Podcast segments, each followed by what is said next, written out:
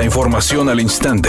Grupo Radio Alegría presenta ABC Noticias. Información que transforma.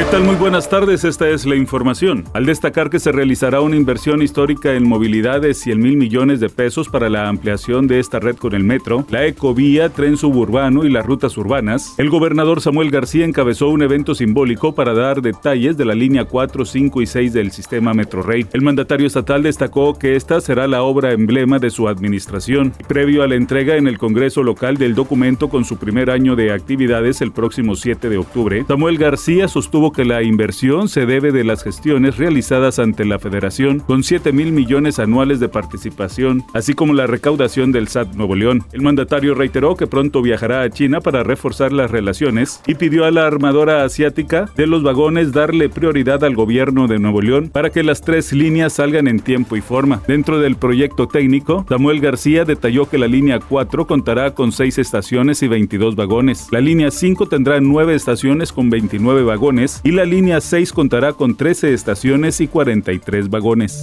Al continuar con el análisis de la propuesta de paquete económico 2023, diputados de todos los partidos políticos coinciden en que aumentarán en forma considerable las participaciones federales a estados y municipios, así como en los rubros de seguridad pública, salud, educación y producción agropecuaria. El presidente de la Junta de Coordinación Política, Ignacio Mier Velasco, adelantó que los programas sociales tendrán un aumento sustancial, concretamente la pensión para adultos mayores, jóvenes construyendo el futuro, sembrando vida y becas para estudiantes de escasos recursos y personas con discapacidad. Pero sobre todo vamos a garantizar que los recursos vayan destinados a los más necesitados, a los más humildes, a la gente que realmente necesita que el presupuesto del gobierno redistribuya la riqueza, no se quede con los de arriba. Editorial ABC con Eduardo Garza. El municipio de Guadalupe se quedó chaparro, es la única ciudad de la zona metropolitana sin hoteles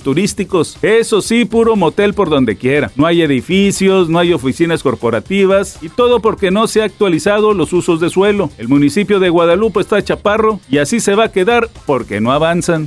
ABC Deportes informa. Hoy tenemos clásico de fútbol femenil. Rayadas visita al equipo de Tigres en punto a las 9 de la noche en el estadio universitario. Y una de las cosas obviamente que hay que seguir es el trabajo de Mia Fischel, que es la actual goleadora del torneo con 14 goles. Mientras que Cristina Burkenroad, jugadora de Rayadas, tiene 13 goles. Se están disputando el liderato de goleo y en este clásico obviamente las compañeras quieren apoyar para que una de ellas, obvio, se quede con el título.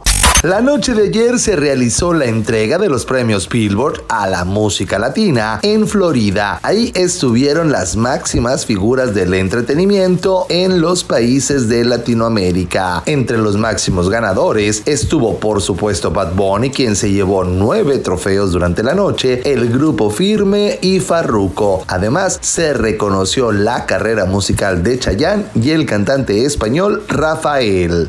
Temperatura en Monterrey 29 grados centígrados.